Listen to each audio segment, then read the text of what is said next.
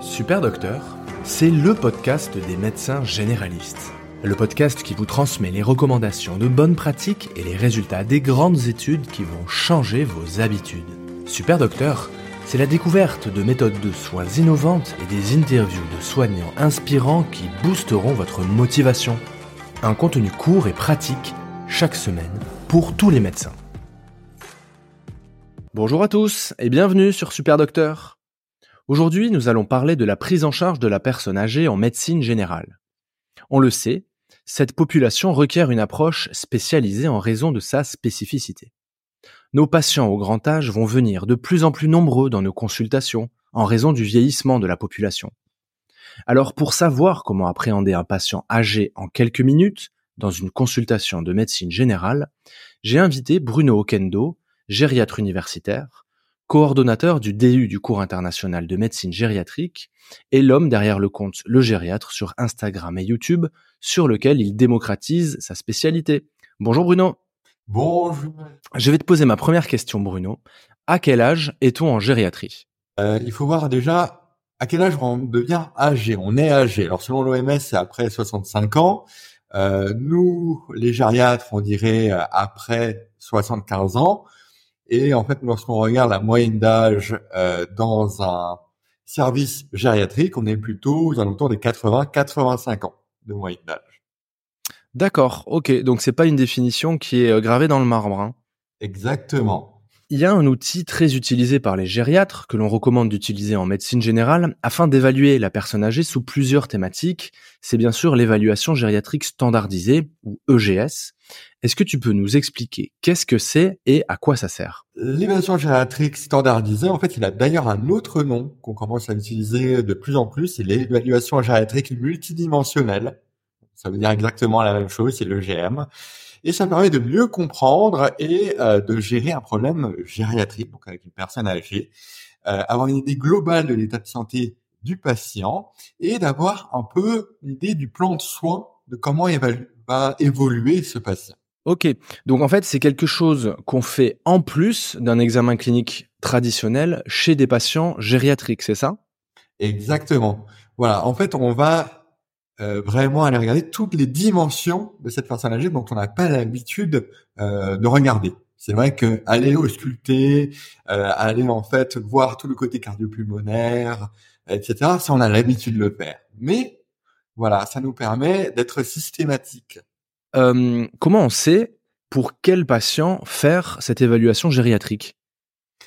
Alors c'est vrai qu'en fait, ça va être difficile euh, au cabinet de médecine générale de le faire pour tous les patients sinon on fait ça toute la journée pendant euh, toute l'année.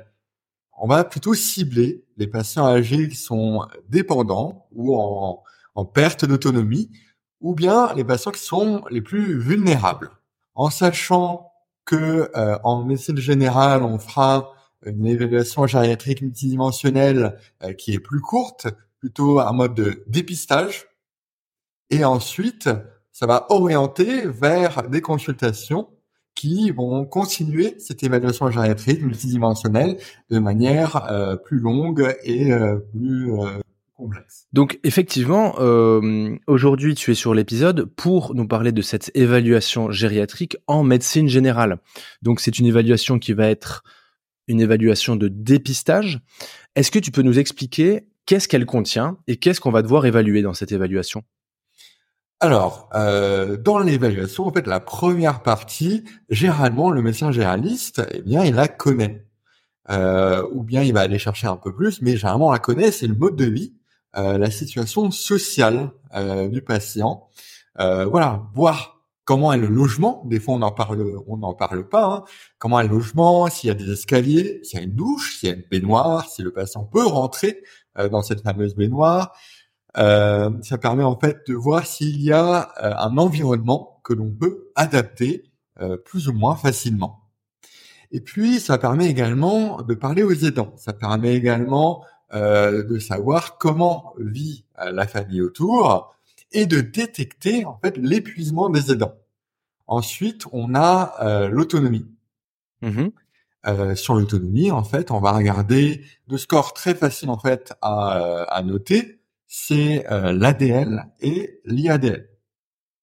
Sur l'ADL, en fait, il y a six items à côté très facilement, euh, qui sont en fait les transferts, euh, la toilette, la continence, euh, les soins corporels, l'habillage et l'alimentation. On vient de voir l'autonomie avec les scores ADL et IADL. Et maintenant, qu'est-ce qu'on évalue? Alors ensuite, on peut évaluer la, la cognition. Qu'on peut faire, en fait, c'est un euh, mini-cog ou un codex. En fait, ce sont euh, deux tests qui ont été euh, euh, assez éprouvés, qui sont validés et qui reposent à peu près sur l'évaluation de mots que l'on va retenir et sur un test de l'horloge. C'est ça. Donc le codex, il est disponible en ligne ou en papier. Et je crois qu'on fait passer au départ deux tests. C'est un, de, un test de rappel de mots et un test de l'horloge. C'est un dépistage extrêmement facile, c'est ça. S'il est normal, on peut considérer que le patient n'a pas de trouble cognitif. Par contre, s'il est anormal, il faut aller un peu plus loin. Exactement. Donc, s'il est anormal, eh bien, à ce moment-là, il faut l'adresser vers une consultation mémoire. en fait, on va faire vraiment des tests exhaustifs. Alors, généralement, même, on conseille d'aller vers un hôpital de jour mémoire où effectivement il va y avoir un neuropsychologue qui va faire un ensemble de tests et là ça dure une à deux heures effectivement. C'est ça. Donc on le rappelle, les tests que nous mentionnons là dans cet épisode de l'évaluation gériatrique, ce sont des tests de dépistage et en cas d'échec à l'un de ces tests, il faut poursuivre avec une consultation spécialisée par un spécialiste dédié. Donc on a vu le mode de vie, on a vu l'autonomie, on vient de voir l'évaluation cognitive. Est-ce que tu peux nous dire comment il faut évaluer la timie de nos patients? C'est une bonne question. Alors pour euh, la timie, en fait, au cabinet, si on veut vraiment l'évaluer euh, rapidement, on peut utiliser un mini GDS. Mini GDS, en fait, c'est euh, quatre questions. Euh, voilà, vous sentez-vous découragé et triste? Avez-vous le sentiment que votre vie est vide? Êtes-vous heureux la plupart du temps? Avez-vous l'impression que votre situation est désespérée? Voilà, quatre questions. Et euh, si le score est à 1 ou plus, eh bien, une probabilité de dépression. Euh, on se rend compte quand même très vite sur ces quatre questions que beaucoup de personnes vont moins répondre oui à l'une.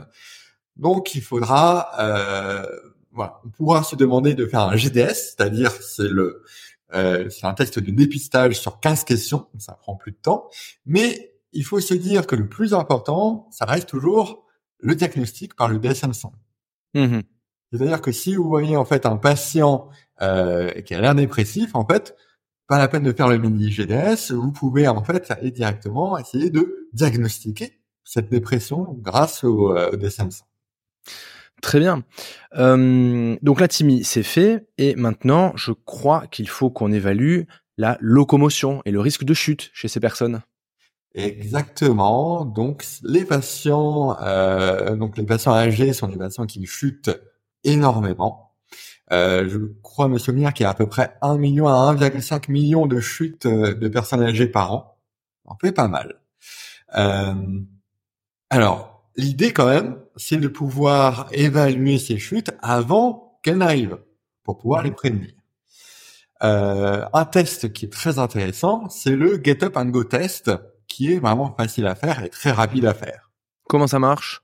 Alors, en gros, en fait, on va inviter la personne à se lever d'un fauteuil, mais le fauteuil doit être sans accoudoir. Euh, pour pas qu'il cède, hein. il doit, doit pas céder des accoudoirs. Il doit traverser la pièce dans une distance de 3 mètres, donc ça peut se faire au cabinet. Hein. Euh, il va faire demi-tour, ce patient, et ensuite il va venir se rasseoir. Alors, euh, il y a un risque de chute si le patient en fait n'arrive pas à faire tout ça généralement, il va, il va tituber haut, donc on va déjà sentir que ça, que va pas aller. Ou bien, si le temps de réalisation est supérieur à 20 secondes. L'autre chose qui peut être sympa à faire euh, en concomitance juste après le test, c'est un appui unipodal. C'est-à-dire qu'ils doivent pouvoir tenir 5 secondes sur la même jambe, l'une puis l'autre. S'il y a un risque de chute, eh bien, il faut amener le patient vers une consultation chute que l'on va retrouver euh, dans tous les services de euh, gériatrie qui ont un service ambulatoire. Une consultation chute Exactement, ça existe dans, dans la plupart des, euh, des services ambulatoires de gériatrie. Donc nous avons vu tout ça, le mode de vie, la thymie, la cognition, le risque de chute, l'autonomie. Maintenant, il faut qu'on évalue le risque de dénutrition. Exactement. Alors, pour faire simple, vraiment en cabinet, euh, il faut se dire l'évolution du poids. C'est-à-dire euh, quel pourcentage du poids le patient va perdre en un mois ou en six mois? Par exemple, euh, dans le critère de nutrition, on a la perte de poids supérieure à 5% en un mois ou supérieure à 10% en six mois. Voilà. Donc, comme en fait on suit le patient depuis un certain temps, on a ces points euh, du passé. Donc en fait, on a, il suffit de le peser Mmh et c'est bon. On peut déjà avoir une première, une- un premier critère. Ensuite, quand on le pèse, on a souvent la taille du patient, donc on peut faire l'IMC, tout simplement. Et l'IMC, dans les critères phénotypiques donc de la dénutrition chez la personne âgée, c'est un IMC inférieur à 22 kg par euh, mètre carré. Ensuite, il faut savoir que euh, dans les nouveaux critères, parce que ça a changé euh, assez récemment, il y a, il y a moins de deux ans, eh bien, on essaie d'évaluer la sarcopénie, c'est-à-dire la perte musculaire, euh, ce qui est très difficile à faire, voilà, au cabinet de médecine générale, sauf pour un test. C'est celui des cinq levées de chaise.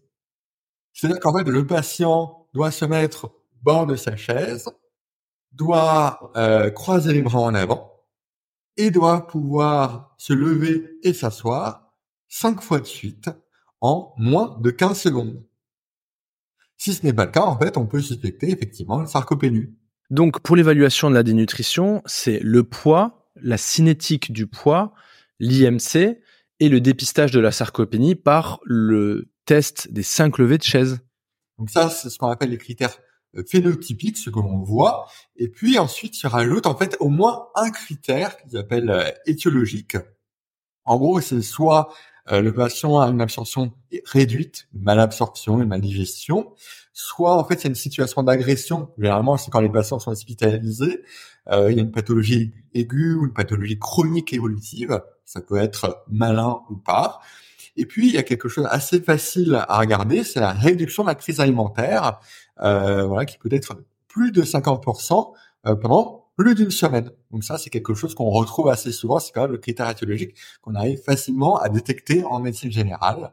Pour résumer, on a reçu notre patient, on l'a interrogé, on l'a examiné, on lui a effectué une évaluation gériatrique standardisée, multimodale, en évaluant sa cognition, son mode de vie, sa thymie, sa locomotion, son autonomie, sa nutrition. Est-ce que on est complet maintenant? Alors, en fait, il faut voir qu'il y a euh, d'autres particularités à aller chercher. La très importante, on va dire, qui nous manque, c'est le côté ordonnance, révision d'ordonnance. Le seul problème, c'est que la révision d'ordonnance, en fait, c'est quelque chose qui dure longtemps. Donc, il faut Mhm. vraiment une consultation dédiée à la révision d'ordonnance. Euh, voilà, moi, je prône plutôt, par exemple, la démarche qui s'appelle Dictias. Euh, et en fait, pour chaque médicament, on va se demander, euh, donc, voilà, Dictias, donc en fait, il faut prendre chaque lettre du mot Dictias. Par exemple, le, D, c'est diagnostic, le I, c'est indication, le C, c'est contre-indication, le T, c'est la tolérance, le I, les interactions médicamenteuses, euh, le A, ce sont les ajustements de posologie, et le S, c'est la sécurité et le suivi. Donc, ça prend quand même pas mal de temps. Euh, On le rappelle, quand on a un, quand on a dépisté un trouble euh, cognitif, lors de notre dépistage, on peut adresser le patient à une consultation mémoire. Si on a dépisté une dépression, on peut adresser ce patient à un neurogériatre ou un psychiatre, j'imagine. Euh, un risque de chute, on peut l'adresser en consultation chute. Une dénutrition, on peut l'adresser éventuellement à un diététicien ou nutritionniste. Et enfin, si on a des problèmes avec son ordonnance, il y a maintenant des consultations spécialisées de conciliation médicamenteuse. Exactement. Il y en a pas énormément, mais c'est voué à en avoir de plus en plus, en tout cas. Euh, Bruno, je te remercie, c'était super clair. Donc, euh, je rappelle à nos auditeurs que on peut te suivre sur ton compte Instagram ou YouTube sous le nom Le Gériatre, dans lequel tu fais des vidéos plutôt destinées grand public, je crois. Exactement, plutôt grand public. Ok. Et donc tu es euh, PH en gériatrie et tu coordonnes le DU très complet de euh, cours international de médecine gériatrique. Exactement. Et en fait, vous pouvez euh, retrouver euh, ce DU sur la plateforme se former à la gériatrie.com. Super. Je te remercie beaucoup, Bruno. Avec plaisir. À bientôt. À bientôt. J'espère que cet épisode t'a plu. Si c'est le cas, pense à t'abonner pour ne rater aucun épisode. Si tu veux me laisser une note de 5 étoiles sur ton application, ça m'aiderait aussi beaucoup. Tu peux également rejoindre la newsletter afin de recevoir une fois par mois un mail dans lequel je te transmets plein de contenu pour la médecine générale. Enfin, tu peux participer financièrement sur la cagnotte Tipeee. Toutes les ressources sont dans les notes de cet épisode. À bientôt!